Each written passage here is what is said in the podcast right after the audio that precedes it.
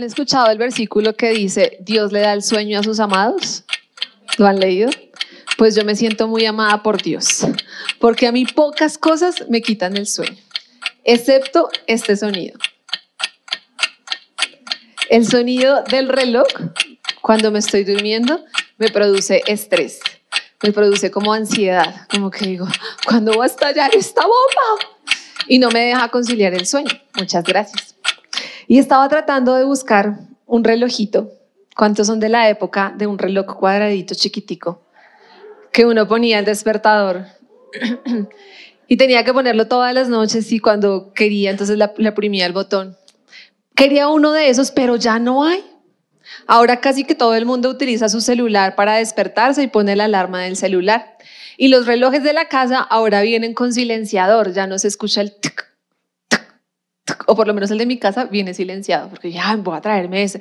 Y me puse, no, no suena, está silenciado el, el segundero, porque ese segundero a mí me produce estrés, como que me produce eh, ansiedad, ¿qué va a pasar? Me, me produce un peso, como que yo comienzo a decir, ¿qué va a pasar? El tiempo está pasando. Pero esa misma sensación nos la produce el tiempo. El reloj es una muestra, o sea, el reloj nos está mostrando el tiempo, pero el tiempo a nosotros nos pone esa presión en nuestra vida. Todo el tiempo nuestro reloj está corriendo. Uno dice, pasan los días, pero nosotros también nos pasan los días. No nos envejecemos, nos hacemos maduros, ¿ok? Cuando digan, "Es ¿cómo estás de viejo? No, como estoy de maduro. Y maduro es mejor. Y apenas eh, queda una mujer embarazada, se activa el reloj biológico de ese niño. ¡Tan! Y comienza a correr el tiempo y entonces el bebé debe desarrollarse dentro de un tiempo en la barriga de la mamá y cada mes debe tener un crecimiento dentro de su barriga. Si el bebé no está creciendo como se espera que crezca, el bebé está enfermo dentro de la pancita de la mamá. Por eso es bueno saber el tiempo, porque nos determina lo que debe ir pasando en el desarrollo del niño. Una vez crece, una vez nace, comienza a crecer y el reloj comienza a decirle a los papás, ya es hora de que camine, ya es hora de que gatee, ya es hora, es hora de que se siente solo, ya es hora de que coma. Y comienza uno como papá a angustiarse, y más si es papá primerizo, a ver si mi hijo sí se sentó, sí gateó, sí comió, sí corrió. Y, Juan gateó diferente a todos los niños, él gateó como sentado, que como que ponen una mano atrás y la otra adelante. Y entonces decían, no, pero está, si no gatea, entonces no desarrolla el otro hemisferio. Y uno como papá todo angustiado porque el tiempo iba corriendo y entonces tenía que gatear antes de caminar porque si no, entonces el niño no se desarrollaba bien comienzan a crecer y entonces ya pasan al colegio y comienzan a, pasar todo ese tiempo del colegio, de, la primaria, de bachillerato, y ya van a acercarse a, a 11 y comienza uno a pensar, ¿y ahora qué van a estudiar? ¿Qué es lo que van a hacer? Porque es que el tiempo va corriendo y ya entonces cuando usted ya muy viejito, entonces no lo van a contratar, entonces tiene que estudiar rápido, porque si no estudia rápido, después ¿cómo va a conseguir trabajo? Y cuando uno vaya creciendo, entonces hay que conseguir ya el novio, hay que conseguir ya el esposo o la esposa, porque ¿qué? Nos deja el tren. Yo necesito meterme a, cualquier tren, no importa si ese tren va en caída, lo importante es agarrarlo. Porque el tiempo va corriendo y produce estrés.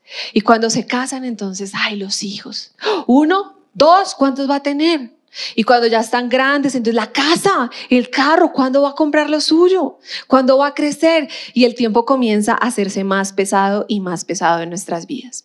Cuando somos niños, no tenemos la relación del tiempo. Los niños no entienden el tiempo. Yo le digo a Juan, en una hora hacemos tal cosa. Y él me dice, ¿cuánto es una hora? Yo le digo 60 minutos. y él me dice, pero ¿cuánto es 60 minutos? O sea, ellos no saben, por eso a ellos les da ansiedad por separación. Porque uno les dice, vamos a ir al colegio y ya vuelvo. ¿Cuándo es ya vuelvo? O sea, ellos no entienden que te vas a separar, pero que vas a volver a estar con ellos. Ellos no comprenden el tiempo. Cuando uno va al colegio, uno la pasa chévere. Uno no está pensando como, ¿y el otro año? ¿Será que habrá para el uniforme? ¿El otro año qué va a pasar? No, uno está tranquilo en el colegio. En el colegio uno espera hasta que llegue diciembre por la Navidad, por los regalos, por las vacaciones. Cuando pasa la universidad, como que ya va siendo un poquito más consciente del tiempo, cuando ya trabajan, pero ya uno cuando está madurito, uno dice, uy, el tiempo se está pasando. ¿Qué es lo que estoy haciendo con mi vida? ¿Qué me falta hacer? ¿Qué me falta por alcanzar? Y eso es lo que quiero hablarles hoy. Hoy quiero hablarles acerca de Dios sobre el tiempo. Hemos venido hablando que Dios está sobre muchas cosas, pero hoy vamos a hablar que Dios está sobre el tiempo. Porque el tiempo nos causa estrés, el tiempo nos causa ansiedad, el tiempo nos causa preocupación, nos causa tristeza, ya sea porque pasa muy rápido o ya sea porque pasa muy lento. Y siempre hay un cristiano bien intencionado que cuando estás pasando por esas situaciones de tiempo, tiene una frase perfecta para aconsejarte. ¿La han escuchado? ¿Cuál es? El tiempo de Dios es perfecto. Es un cristiano bien intencionado que quiere ayudarte a salir adelante, pero tú lo único que quieres decirle es gracias, ya lo sé, pero no es fácil. y solamente cuando tú has pasado una prueba de tiempo, Sabes lo que significa esa frase en tu vida. Es como si te retumba. El tiempo de Dios es perfecto. Sí, pero en este momento no lo estoy viendo perfecto. En este momento no me estoy sintiendo perfecto. No tengo lo que yo quiero. Estoy pasando por un momento difícil. ¿Cuándo es el tiempo de Dios perfecto? Y googleé a ver si existía este versículo y yo no lo sabía.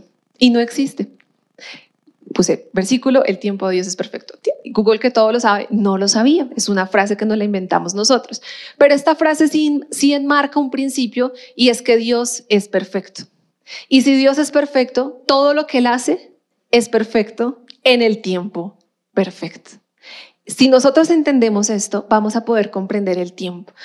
yo, yo he pasado por ese momento en la sala de espera, donde uno quiere que pase o más rápido o más despacio, eso depende de cada, de cada sala de espera.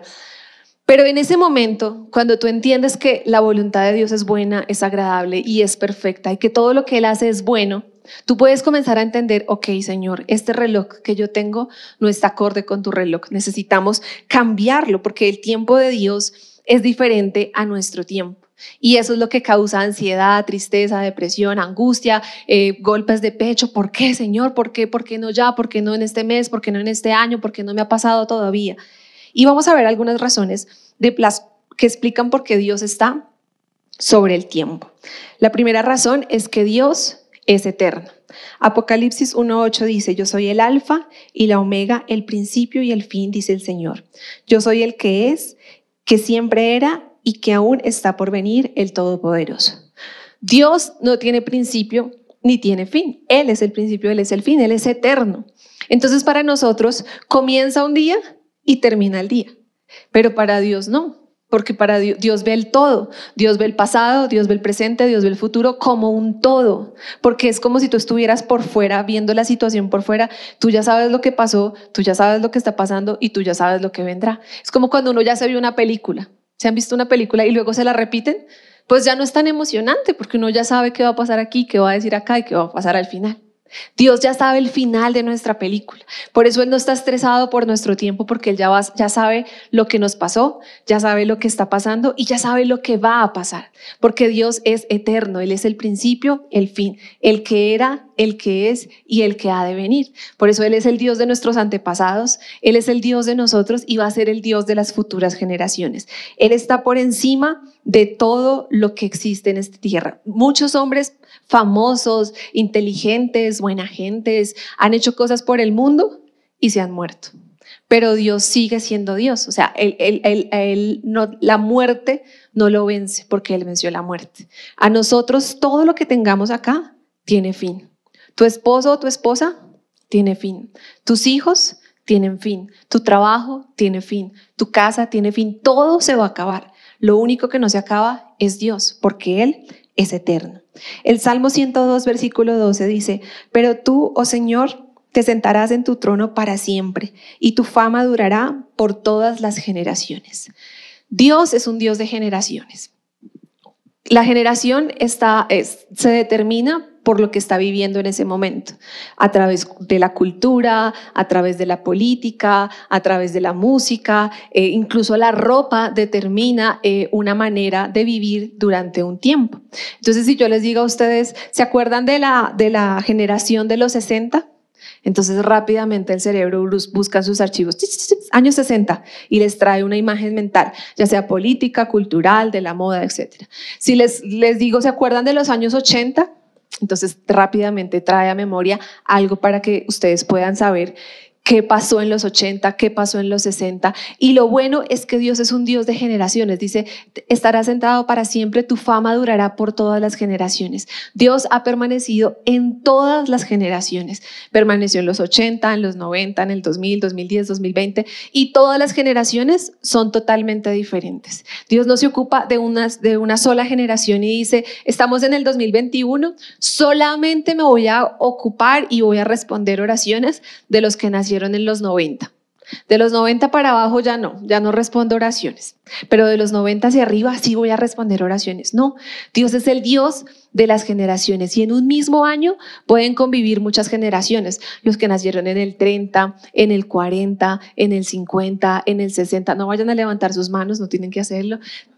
Cada uno nació en un año diferente, cada uno tuvo una juventud diferente, cada uno vivió una moda diferente cuando estaba joven, porque Dios es el Dios de las generaciones, Él está allí porque su palabra permanecerá para siempre y Él necesita dar la palabra a las generaciones, tanto a los grandes como a los chiquitos. Al que está más viejito, Dios le va a hablar y al que está más chiquitito, Dios también le va a hablar, porque Dios es un Dios de generaciones. Si Dios ocupara solamente de la generación productiva, que, no sé, tal vez está entre los 20 y los 50 años para el mundo, una persona que es productiva, es decir, que puede trabajar. Y Dios dice, no, yo solamente voy a trabajar con los del 20 a los del 50. Pues se va a ir envejeciendo esa generación y se va a morir y se acaba el Evangelio.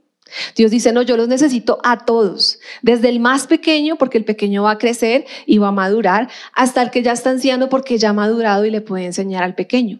Dios ama las generaciones, por eso en el cuerpo de Cristo siempre debe haber espacio para todos, porque Dios es el Dios de las generaciones.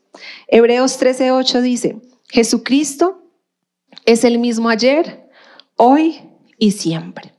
Yo digo que las mujeres tenemos una habilidad dada por Dios. No mentiras, no sé si dada por Dios, pero sí es una habilidad. Y es que podemos cambiar el ambiente de la casa. Si la mujer está feliz, ¿cómo están todos en la casa? Felices. Todo es tranquilidad, todo es paz, qué bendición. Pero si la mujer está brava, ¿cómo están todos en la casa?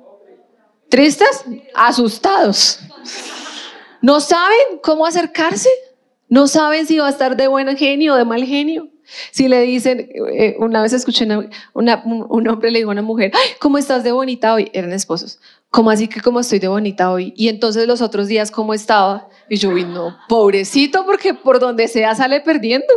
si no le dice malo, pero si le dice que está bonita hoy, entonces los otros días, ¿qué? Y a veces somos así nosotros, nosotros variamos. A veces nos gusta una cosa y con el tiempo nos deja de gustar. Y lo que no nos gustaba, con el tiempo nos gusta. Entonces, por ejemplo, cuando yo estaba en el colegio, yo decía, nunca me voy a pintar las uñas de rojo. Uy, las mujeres con uñas pintadas de rojo se ven horribles. ¿Saben qué pasó? Hace como unos 10 años la moda eran las uñas rojas. ¿Y qué creen que caí? Obviamente. Me pinté las uñas de rojo, de todas las categorías de rojo, sangre, toro, rojo, pasión, todos los tenía yo. Porque alguna vez yo dije que eso no me gustaba, pero luego yo cambié y me gustó. Ahora, hay cosas que decimos, uy, esa persona me cae súper bien. O no me tiras, es al revés. A veces decimos, esa persona me cae mal, es como creía, es como acharra. Y habla uno con esa persona y dice, ay, no, era buena gente y se convierte en amigo de uno. Porque nosotros cambiamos. Nosotros somos eh, seres humanos de temporadas. No siempre somos los mismos. Vamos, todo el tiempo estamos cambiando. Pero el único que no cambia es Dios. Y eso me gusta, porque tú no tienes que preguntarte, ay, ¿será que Dios está bravo hoy? ¿Será que Dios sí me va a escuchar hoy? ¿O será que a Dios ya no le gusto? Porque puede ser que Dios diga, ay, hoy me gusta Diana, pero mañana ya no me gusta. Hoy me gusta Pedro, pero mañana ya no me gusta. No, Dios es el mismo. Dice Jesús es el mismo ayer, Jesús es el mismo hoy y Jesús es el mismo siempre. Y eso muestra la fidelidad de Dios para nosotros. Él no cambia, Él permanece con nosotros a través del tiempo y Él siempre va a ser el mismo. A mí me gusta eso, porque cuando, cuando tú, tratas con personas, tú te das cuenta que ellas cambian. Y, no solamente las mujeres, también los hombres cambian. Y uno dice, pero ¿por qué no me habló bien hoy? ¿O por qué esa persona no me saludó? ¿O por qué me habló fuerte? ¿O por qué me dijo esto? Porque las personas cambian, no solamente en la temporada de la vida en la que están, sino también cambian con el día a día. Entonces, si tienen un buen día, seguramente van a estar muy felices, pero si tienen un mal día, seguramente van a estar tristes o de mal genio y la manera en la que van a hablar va a ser diferente. Pero Dios no se pone triste. O sea, Él no dice como, ay, yo, estoy tan triste, no quiero que me hables. ¿Se imaginan a Dios diciéndole uno eso? Dame un tiempo. Dame un tiempo porque es que hoy estoy súper triste, ha pasado tantas guerras, eso del COVID me cogió de sorpresa, entonces no quiero hablar contigo hoy.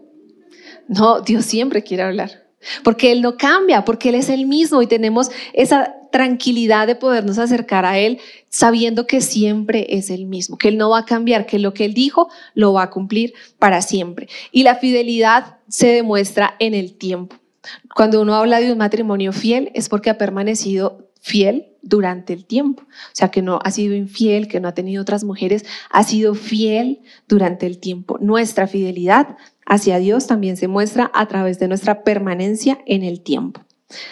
Mateo 24, 35 dice, el cielo y la tierra desaparecerán, pero mis palabras no desaparecerán jamás.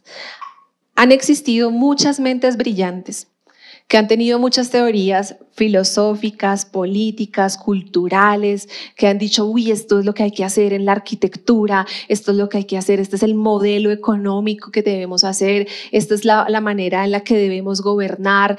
Pero todas esas personas han muerto. Todos esos conceptos han sido evaluados y han sido reformados. Incluso en el área en la que tú te muevas, el conocimiento que tienes ha cambiado, ¿sí me entienden? O sea, si alguien estudió, no sé, economía en los años 80, han pasado tantas cosas desde los 80 hasta el 2021 que muchos modelos económicos han tenido que volverse a plantear porque ya no funcionan para esta época.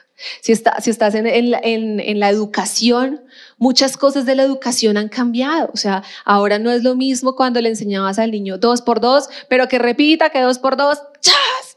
Eso ya no funciona ahorita. O sea, ellos ya no entienden así. Ahora hay otras formas, juego de roles, bueno, un montón de cosas en pedagogía que ha cambiado, que han, han sido para mejorar algunas, porque todo no es fijo. Lo único que permanece para siempre es la palabra de Dios.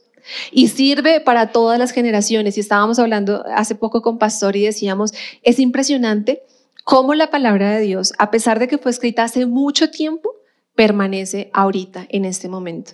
Y si yo la leo en 20 años, en 20 años va a ser viva y eficaz para cada situación. Y uno dice, pero es que ha cambiado la moda, ha cambiado la cultura, ha cambiado la política, ha cambiado la economía, ha cambiado nuestros estilos de vida, pero la palabra permanece para siempre. Y tú la lees y cada vez que la lees se hace más viva, se hace más eficaz y es más real para nosotros porque Jesús prometió, cielo y tierra desaparecerán, pero mis palabras no desaparecerán jamás. Lo que Dios ha dicho se va a cumplir.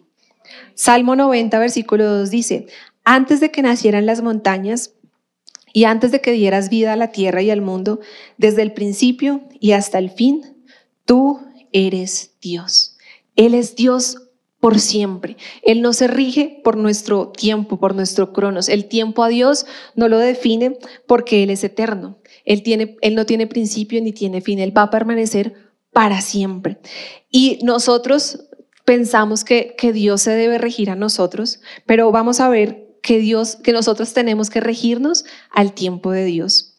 Lo segundo que vamos a ver de por qué Dios es el Dios que está sobre el tiempo es que todo lo ha hecho Dios perfecto a su tiempo.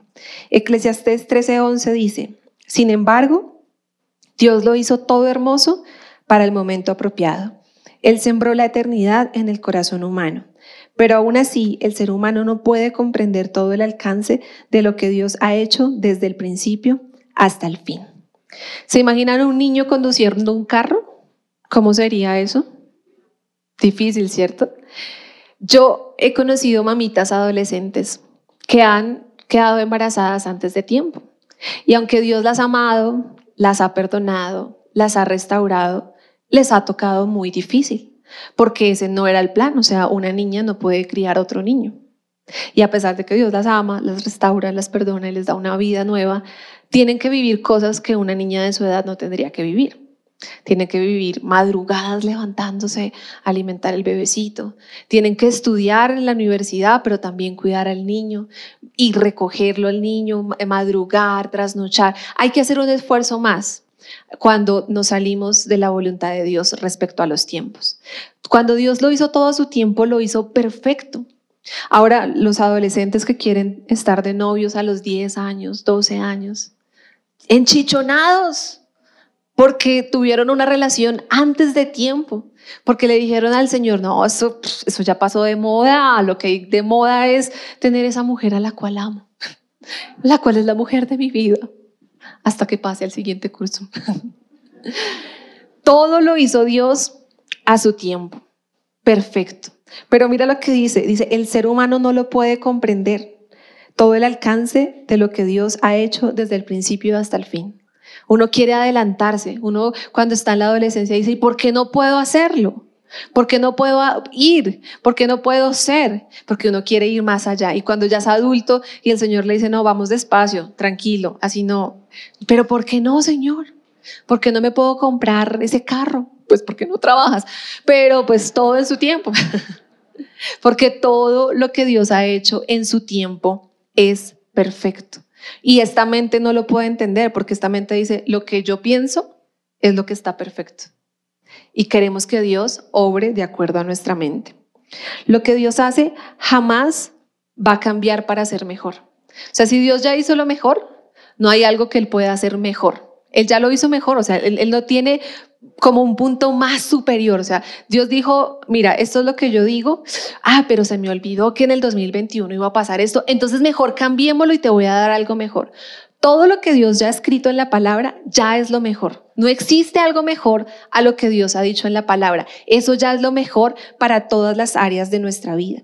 Y como Dios es perfecto, todo lo que Él hace es perfecto en el momento perfecto. La tercera cosa respecto a la, a la, eternidad de Dios es que el tiempo es una muestra de que Dios nos ama. El tiempo es una muestra de que Dios nos ama. Dios no tiene tiempo, pero Él nos dio el tiempo por amor a nosotros. Cuando Dios en Génesis comenzó a hacer la creación, Él hizo el día y la noche. Y a través de, de hacer el día y hacer la noche, hizo el tiempo. Porque hay unas cosas que tú haces de día y hay otras cosas que tú haces de noche. Eso ya de una nos dice, hay tiempo para dormir, ¿vas a dormir en el día? No, tú duermes en la noche. Hay tiempo para tra trabajar, entonces trabajas en el día. Y cada día y cada noche comienza a marcarse como un día y como una noche. Jesús o Dios no hizo el calendario que nosotros tenemos. O sea, no dijo, oh, este es enero, este es febrero, eso fue el hombre.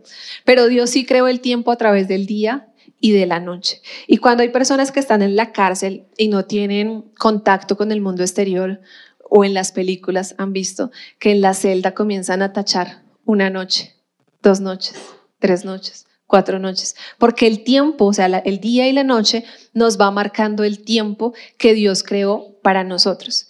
¿Qué permite este tiempo? O sea, ¿qué permite el día y la noche? Primero, pues que tenemos actividades que hacemos de día. Segundo, tenemos actividades que hacemos de noche. También es una, una señal de cuándo había que cosechar y cuándo había que recoger.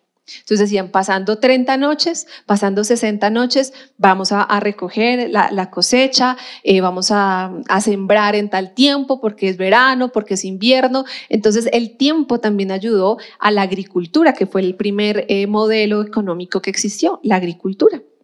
Y el Señor a través del tiempo nos dejó ver su amor para podernos organizar y para poder tener el trabajo del fruto de la tierra. Ahora, ese, ese tiempo nos muestra a nosotros que podemos organizarnos y planearlo. Sería muy difícil eh, vivir sin tiempo. ¿Se imaginan ustedes sin tiempo? ¿Cómo saben que se les hizo tarde? Pues uno no sabría.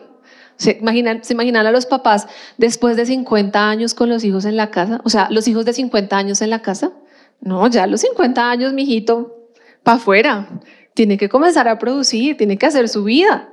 pero el tiempo nos permite vivir las temporadas, las temporadas de la vida. Una mamita que estuviera embarazada a los cuatro meses, uy, ya estoy cansada, estas náuseas me tienen agotada, ya no puedo dormir, no puedo comer nada, todo me cae mal, quiero que me saquen el niño ya. No, tiene que esperar nueve meses. El tiempo nos bendice a nosotros en la organización del tiempo y en aprender las temporadas de la vida. Ahora vamos a ver cosas que debemos tener en cuenta con respecto al tiempo. Si Dios está sobre el tiempo, ya lo entendimos. Ahora vamos a mirar qué cosas debemos tener en cuenta con respecto al tiempo. Y la primera es que el tiempo es un recurso no renovable. Efesios 5:16 dice, aprovechen bien el tiempo porque los días son malos. Dios nos ha dado los días y son una bendición, pero el entorno en el que nosotros vivimos es un entorno malo. Así que yo debo aprovechar bien el tiempo. Hay otra versión de este versículo que dice, no pierdan su tiempo en trabajos inútiles. Es un escándalo cuando la gente desperdicia su vida en cosas que debe hacer en la oscuridad donde nadie verá. Todo lo que tengas que hacer ocultándoselo a alguien, todo lo que tengas que hacer a escondidas, que nadie sepa, que no se enteren, que no me vean. Y ahora como Mosquera es un pueblito chiquito todavía, pues la gente me va a ver, entonces yo no quiero que nadie vea lo que estoy haciendo. Todo lo que se hace en la oscuridad es malo. Si tú estás haciendo algo bueno, tú lo puedes sacar a la luz porque estás haciendo algo bueno, no hay nada de qué avergonzarte. Pero si estás haciendo algo malo, entonces hay, hay algo que estás escondiendo que no viene de parte de Dios. Y nosotros debemos ver que debemos aprovechar bien el tiempo, que, que estos días son malos y yo tengo que saber aprovechar el tiempo. El tiempo es nuestra, proces- nuestra posesión más valiosa. Nosotros podemos ganar más dinero.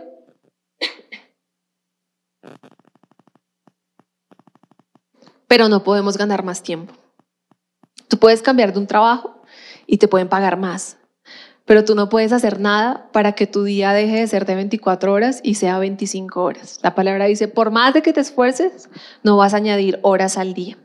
Entonces debemos aprovechar bien el tiempo, porque en eso Dios fue súper justo. A todos nos dio la misma cantidad de tiempo.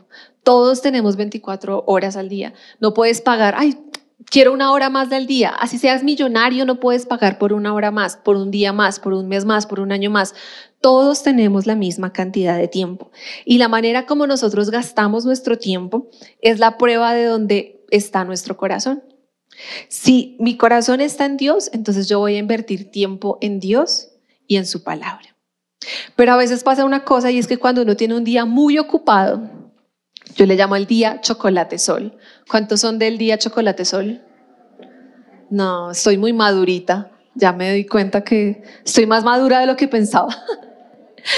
El día chocolate sol, para los que son de los 2000 hacia arriba, es una propaganda, un comercial que había de un chocolate y entonces se levantaba toda la familia y decía, todas las mañanas al salir el sol, mamá nos prepara chocolate sol, energía, energía para todo el día, porque tenían muchas cosas que hacer. Entonces cuando uno dice, tengo un día chocolate sol es porque es un día donde necesitas tomarte un chocolate para poder revitalizar todo lo que tienes que hacer. Publicidad política no pagada. No mentiras. Ese día que está terrible, que tenemos tantas cosas que hacer, uno dice, no me va a alcanzar el tiempo hoy. ¿Qué hago para que me alcance el tiempo? No bañarme. Uy, no, no, no, pero no, bañarme no, no aguanta porque pues, el olor tenaz. ¡Ah! No desayunar. Ay, no, pero no desayunar. A las nueve me da un dolor de cabeza. Ahorita que vaya en el transporte no voy a aguantar el dolor de cabeza.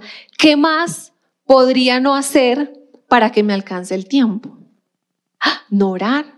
Es que hoy no tengo tiempo, tengo tantas cosas que hacer que no tengo tiempo para orar y leer la palabra, porque estoy súper ocupada. No puedo. Pues está mal, porque la palabra dice, aprovecha bien el tiempo. Y cuando yo le leo, aprovecha bien el tiempo, yo me imagino en unas vacaciones así en la playa, aprovechando bien el tiempo, pues porque hay que tener tiempo para las vacaciones. Me imagino, no sé, haciendo cosas extremas, bungee jumping, porque hay que aprovechar el tiempo. Después me pongo muy madura y crocante, entonces no aguanta. Entonces voy a aprovechar bien el tiempo. Pero la manera en la que yo aprovecho bien el tiempo es estando con el Señor. Cuando yo invierto mi tiempo en pasar tiempo con Dios, entonces estoy invirtiendo bien mi tiempo, estoy aprovechando bien mi tiempo. Hay un predicador famoso, creo que es Spurgeon, que decía que cuanto más cosas tenía que hacer en el día, más tiempo dedicaba a la oración. Pero nosotros hacemos lo contrario. Cuando estamos más ocupados, menos oramos. Y hay otra frase que me gusta, que la, la escuché hace poco, y es que las redes sociales y las pantallas en general, porque alguien va a decir, ay, pero yo no tengo redes sociales, pero tiene televisor o tiene celular. Las pantallas nos van a demostrar que sí teníamos tiempo, pero que lo invertíamos mal. ¿Saben cuánto es el promedio que la gente está pasando en el celular diario? Entre cuatro y seis horas. Sí, yo sé, porque WhatsApp también se convirtió en un medio de trabajo, porque tal vez estás ahí, pero el estar conectado todo el tiempo muestra que sí tienes tiempo, solo que no lo estás aprovechando bien. Por eso la palabra dice, aprovechalo bien, porque los días son malos. Y cuando pasamos tiempo en la palabra y en la presencia de Dios, las cosas que avalan nuestras emociones se silencian. A veces decimos, Señor, es que yo quiero tal cosa, pero se está demorando muchísimo. Señor, por favor, responde mi oración. ¿Qué pasa? Que esto no funciona. Pues el Señor ha dicho, pero es que yo no he dicho nada. O sea, ¿cómo respondo algo que yo no, no he hecho? Y cuando yo entro a la presencia de Dios, todas esas voces que avalan mis sentimientos, porque los sentimientos son unos súper porristas. Cuando tú estás triste, buscas más motivos para sentirte triste, ¿o no? Ay, es que estoy triste porque me dejó el bus. Y ayer también. Y antier. Y la mente. Y anteayer. Y el mes pasado. Pobrecito, tú que no tienes carro. Por eso fue que te dejó el bus. Entonces la mente comienza a llenarle a uno la, la cabeza de cosas. Cuando va muy rápido el tiempo, ay, mira, ya te estás poniendo vieja, arrugadita, crocante, no vas a conseguir a nadie, no, y ahora que vas a ser soltera para toda la vida, la tía soltera, la, la, y comienza la mente ahí, la mente, la mente. Pero cuando tú entras a la presencia de Dios, él te dice, tranquilo, yo estoy sobre el tiempo. Ay, Señor, pero es que toda la lista. Y él dice, tranquilo, tranquilo. Ahí dice, la palabra dice, Marta, Marta, estás muy preocupada. Estamos preocupados a veces por cosas que ni han pasado. Y el Señor dice, cuando entras a mi presencia, el tiempo desaparece. No porque tú digas, ay, voy a orar una hora, dos horas, cinco horas. No, no es la cantidad, sino la relación que tú tienes con Dios para que Dios traiga paz a tu vida y pueda silenciar todas esas voces que te dicen que el tiempo está pasando muy rápido o que el tiempo está pasando muy despacio. También aprovechar bien el tiempo es ser cristianos o ser ministros a tiempo completo. ¿Han escuchado esa frase de que alguien es ministro a tiempo completo? O ser, bueno, cuando uno dice que alguien es ministro a tiempo completo, es que toda su vida se dedica a la obra de Jesús, o sea, se dedica a trabajar en la iglesia. Eso es un trabajo a tiempo completo en la iglesia, es un ministro a tiempo completo en la iglesia. Pero cada uno de nosotros somos llamados a ser ministros de tiempo completo, no acá en la iglesia, sino en nuestra vida. Cuando tú estás en tu trabajo, en tu casa, en tu colegio, en la universidad, tú eres un ministro del Evangelio y debes aprovechar bien el tiempo. O sea, haz de cuenta que tú eres un pastor o una pastora. Y vas eh, en tu casa, tú eres un pastor o una pastora, en tu trabajo, tú eres un pastor o una pastora, en tu universidad, tú eres un pastor o una pastora, porque necesitamos ser de influencia, o sea, necesitamos mostrarle al mundo en quién estamos creyendo. Porque ponernos un traje los domingos, soy cristiano y me lo quito, ya no soy cristiano. No, nosotros somos cristianos siempre. O sea, yo soy Diana Alfonso siempre, no solamente acá en la iglesia. Tú eres, no sé, tu nombre y tu apellido siempre, tú no te quitas y te pones. Ahora tú eres de Dios siempre, no solo los domingos, no solo cuando te toca servir, tú eres de Dios todos los días de la semana, todos los días del año. Y nosotros debemos aprovechar bien el tiempo predicándole a otras personas acerca de Jesús, porque los días son malos y yo necesito que brille la luz en medio de la oscuridad. Tú no tienes tiempo para todo, pero tienes el tiempo suficiente para hacer la voluntad de Dios. Tú no tienes tiempo para todo, pero tienes el tiempo suficiente para hacer la voluntad de Dios. A veces estamos demasiado ocupados en muchas cosas que el Señor no nos ha llamado a hacer. Y cada vez el mundo nos pone más cosas por hacer, cada vez tenemos más actividades por hacer, nos volvemos muy activistas, tenemos que hacer, tenemos que hacer, tenemos que hacer. Y el Señor no nos ha mandado hacer muchas de las cosas que estamos haciendo, porque Él quiere que tengamos tiempo para Él. Pero si yo no tengo tiempo para Él, es porque estoy haciendo más cosas de las que yo debería estar haciendo. Entonces tenemos que ser muy cuidadosos de cómo administramos el tiempo, porque el tiempo es un recurso no renovable. Segunda cosa importante acerca del tiempo, y es que no podemos fijar nuestro reloj con la hora mundial, sino que debemos fijar nuestro reloj con la hora celestial. Segunda de Pedro 3.8 dice, sin embargo, queridos amigos, hay algo que no deben olvidar. Para el Señor un día es como mil años y mil años son como un día. Ay Dios, cuando tú haces una oración, el Señor te responde, ya. Pero un día del Señor son como mil años y mil años como un día. Entonces tú oras, Señor, quiero tal cosa y el Señor listo, listo, respondía a la oración. ¿Cuándo? En mil años. Ah, no, el Señor te dice, lo dañé. el Señor te dice, te voy a responder la oración. ¿Cuándo? Mañana. Ay, qué bueno. ¿Y cuándo es mañana? Un día. ¿Y cuánto es un día? Mil años. Uy, regla de tres y un día es mil años. No, Señor, eso se demora mucho. Pero debemos ajustar nuestro reloj biológico, nuestro reloj de este mundo y decir, el Señor tiene un tiempo diferente, pero el tiempo de Él es bueno y yo voy a esperar. Y en ese tiempo en el que yo estoy esperando, el Señor está trabajando en mí las promesas que Dios nos ha dado no tienen fecha de vencimiento. El Señor no dice, o sea, nosotros pensamos, Señor, yo quiero mi bendición, pero la quiero en el 2021, antes del 24 de diciembre, para poder estrenar. Si no, no aguanta, Señor, porque es que yo quiero estrenar el 24. Por eso necesito que me respondas rápido, Señor. Esos zapatos los quiero ya. Y el Señor dice, pero si tienes 10 zapatos, ¿para qué quieres unos ya? Te voy a dar cuando se te rompan. Pero es que yo los quiero ya, Señor. No, las promesas de Dios no tienen fecha de vencimiento. Todo lo que Dios ha dicho se va a cumplir. Ninguna promesa de, Dios es como, ay, ya pasó el tiempo, ya no es la hora. Todo lo que Dios ha dicho se cumple. Pero hay un pequeño problema. Y es que a veces nosotros decimos que Dios dijo lo que no dijo. Y es ahí donde hay un conflicto. Porque Dios me dijo, y Dios arriba, yo no he dicho nada.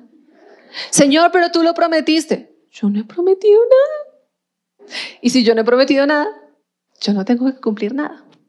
Pero a veces nuestra mente se vuelve cristianoide y comienza, no, el Señor me dijo, el Señor me lo prometió, yo lo voy a luchar, lo voy a defender. El Señor no ha dicho eso. Pero todo lo que Él diga, lo va a cumplir. Por eso necesitamos pasar tiempo con Dios, porque a veces nos, encontramos luchando en peleas donde el Señor no nos ha metido. Y somos nosotros mismos tratando de pegarle golpes al viento para tener lo que queremos y el Señor ha dicho, no, yo no estoy metido en ese negocio, socio. Cuando Dios se mete en el negocio, Él lo va a respaldar. Y, para, y Dios lo va a sacar adelante y Él puede acelerar los tiempos y Él puede abrir las puertas y Él pone gracia sobre personas. Pero cuando no es la voluntad de Dios y somos nosotros ahí rogándole, pues Él no va a actuar porque no es su voluntad. Porque Dios es soberano. Eso nos cuesta. Que a veces decimos, no, por fe, todo por fe. Sí, en la soberanía de Dios, en la voluntad de Dios, en lo que Él ha prometido. Dios es fiel para cumplir lo que promete. Si Dios lo dice, Él lo va a hacer, pero no como lo imaginamos nosotros.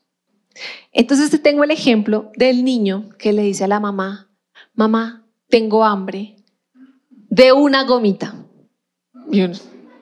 ¿Qué hambre tan extraña le da a los niños? Ellos tienen hambre específica. Tengo hambre de un alpín. Ve, qué extraño. Y los adultos tienen hambre de postre. ¿Han visto personas llenas que ya dicen, ya no puedo más? ¿Quieren un postre? Sí, postre sí, es que tengo un estómago para lo de sal y un estómago para lo del dulce. Entonces el dulce todavía está desocupado, sí quiero postre. A veces somos así con, el, con Dios, Señor, yo quiero tal cosa. Y el Señor dice, te voy a responder tu oración. Tú dijiste que tenías hambre. Te voy a dar brócoli. Y uno, pero ¿por qué brócoli, Señor? Si yo tenía hambre. Pues porque no es lo que tú quieres. Es lo que tú necesitas. Tú no le vas a dar a tu niño gomitas de almuerzo. Espero. Tú le vas a dar almuerzo, lo que tú comes en la casa. Porque aunque él quiere la gomita y las gomitas son deliciosas, él necesita un almuerzo. Y Dios va a decir, yo no te voy a dar la gomita, yo te voy a dar el brócoli, porque lo que tú me estás pidiendo es hambre y yo te voy a suplir el hambre. Entonces dile, Señor, entonces dame el brócoli con adición de queso. Que con quesito es más rico. Algunas promesas las vamos a ver cumplidas nosotros Y otras promesas las van a ver cumplidas nuestras generaciones, nuestros hijos. Pero nosotros pensamos, vemos limitado así nomás aquí, el ahora, pero todo lo que Dios prometió, Él lo va a cumplir. En tu vida, en la vida de tus generaciones, o cuando tú estés en el cielo y tengas la oportunidad de ver la oración respondida y Jesús al lado diciéndote, sí ve, yo le cumplí. Ah, Señor, pero yo quería allá abajo, pero mejor acá arriba, porque todo se ve mejor desde arriba.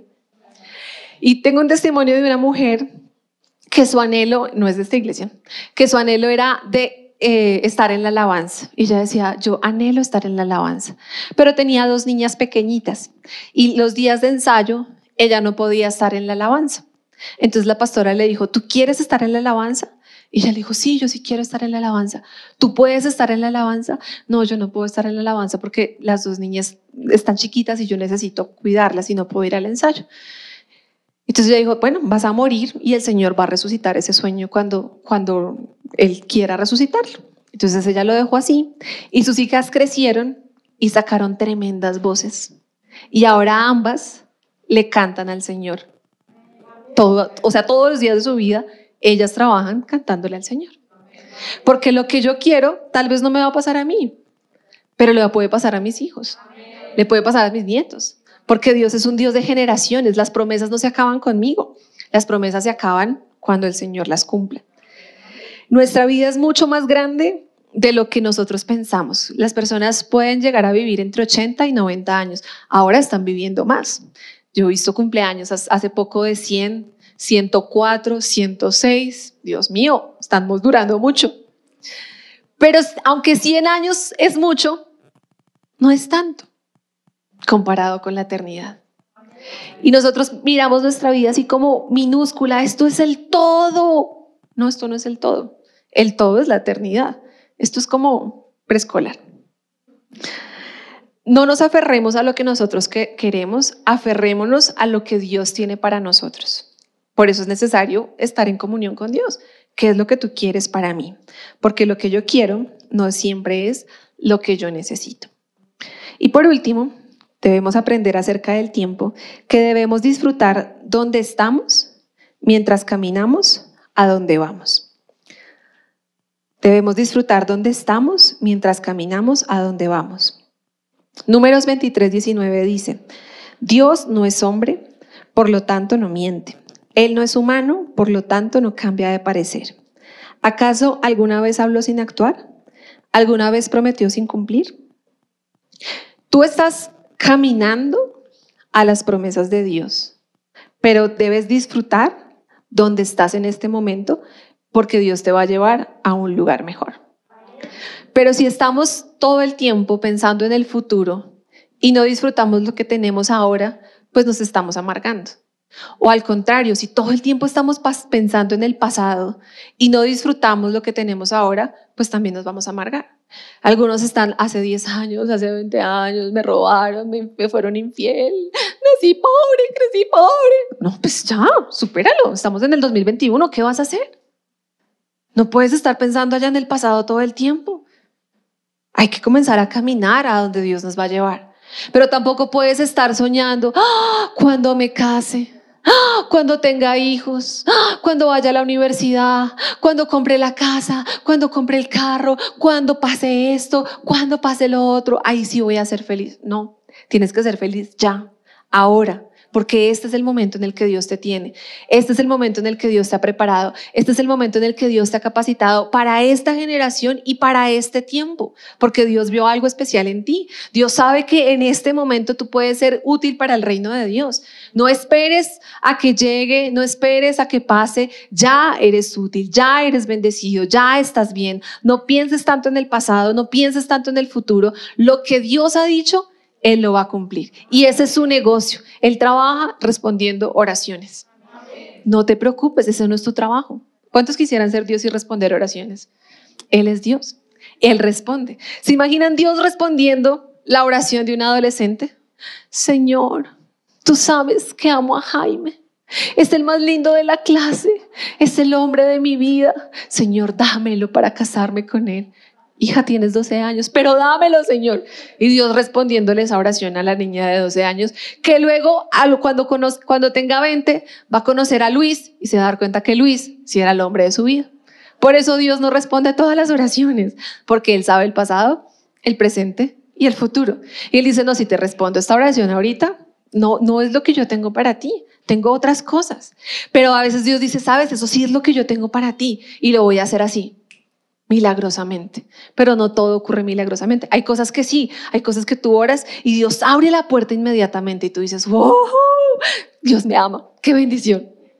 Pero hay otras que tú oras y Dios te dice que sí, pero dice, pero antes tengo que cambiar tu corazón, porque así como estás no puedes recibir la bendición. Y es ahí donde el proceso cuesta. Y a mí me parece que, o pues por lo menos a mí, me cuesta esperar. Hasta en la fila de un carro. ¿Cuántos acá se cambian de carril cuando el otro está andando más rápido? Y uno dice, ay, se está andando más rápido, cambiémonos. No, ¿por qué me cambié? Entonces al otro, como que uno cambia de carril. O no hay peor cosa que sentir la fila de un supermercado. Y uno dice, ¿cuál es la más cortica? ¿Cuál es la más cortica? Esta. Y comienza a hacer la fila. No, no tiene el código de barras y uno por dentro. Oh, no. Oh, no. Oh, no, no, no. Y uno dice, no, pero si me cambio de fila. No, y ahora este señor llevaba, estaba, no se cambia de fila porque ya no sirve el lector de código de barras, se cambia de fila, está en esta fila, este señor solamente tiene una cajita en la mano. Cuando llega la esposa con el carro del mercado y uno, ay no, señor, ¿por qué? ¿Por qué a mí? Porque nos cuesta esperar. Nos cuesta ese proceso de la paciencia, de decir, Señor, bendigo a la cajera. Gracias, Señor, por el trabajo que tiene. Gracias por el que se fue a buscar el código de barras que no aparece justo cuando estamos ahí. Gracias, Señor, por la señora o el señor que se le olvidó que tenía que llevar crema dental. Y cuando estaba pagando se acordó. Y yo estoy detrás de él. Qué bendecido soy porque me pruebas la paciencia. No nos gusta esperar y queremos todo ya. Y el Señor dice, mientras tú estás ahí esperando, yo estoy probándote el corazón. Yo estoy probándote la paciencia. Yo estoy mostrándote que si te lo doy o no te lo doy, igual yo soy Dios. Que si lo tienes o no lo tienes, igual yo te amo. Que si está o no está, igual yo estoy contigo. Y si yo estoy contigo, es suficiente para ti. Y hace poco hablaba con una mujer que estaba orando por un milagro en su vida. Y el Señor le dijo, y eso me impactó, el Señor le dijo, sabes, yo puedo hacer el milagro así. Yo soy el hacedor de milagros. O sea, yo tengo todo el poder para hacer el milagro. Pero ¿sabes por qué no he hecho el milagro? Porque me cuesta más cambiar tu corazón que hacer el milagro. Porque tú quieres el milagro, pero no quieres que yo actúe en ti. Porque tú quieres ver la respuesta a la oración, pero no quieres cambiar. Pero tú quieres ver la promesa cumplida, pero hay unos requisitos que no quieres antes. Entonces, el que determina el tiempo de espera en algunas ocasiones somos nosotros. El Señor dice, ya está respondido, pero no estás listo para recibirla.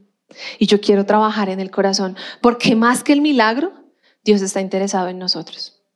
Él quiere que nosotros estemos bien, Él quiere que nosotros podamos amarlo, que nos podamos parecer a Él. Todo como Dios lo creó es bueno, pero no todo es como nosotros creemos que es bueno. Cada temporada de nuestra vida tiene un propósito. Cuando estás en la universidad, en el colegio, en el trabajo, cuando ya estás casada, toda temporada tiene un propósito. Y nosotros debemos ser inteligentes. La palabra dice que debemos ser entendidos en los tiempos para saber en qué temporada estoy y cuál es el propósito que Dios tiene con mi vida. Por último, Dios nunca tiene prisa. Juanjo siempre me dice, mamá, ¿por qué tienes afán? Y yo, si supieras, hijo, el trancón, si supieras que desayunas muy despacio, que me gustaría que comieras más rápido. Pero cuando él come, él habla. Más bien, cuando él habla, él come. Y despacio, y yo, vamos, apúrate, rápido, porque tienes afán, me dice. Yo, por nada, hijo, por nada. Dios nunca tiene prisa, pero Él siempre llega a tiempo. Dios no está de afán contigo. Él se puede tomar el tiempo que necesita para hacer la obra en ti. José esperó 13 años desde que comenzó a soñar que iba a, los sueños que tuvo hasta que llegó a convertirse en la mano derecha de Faraón, pasaron 13 años.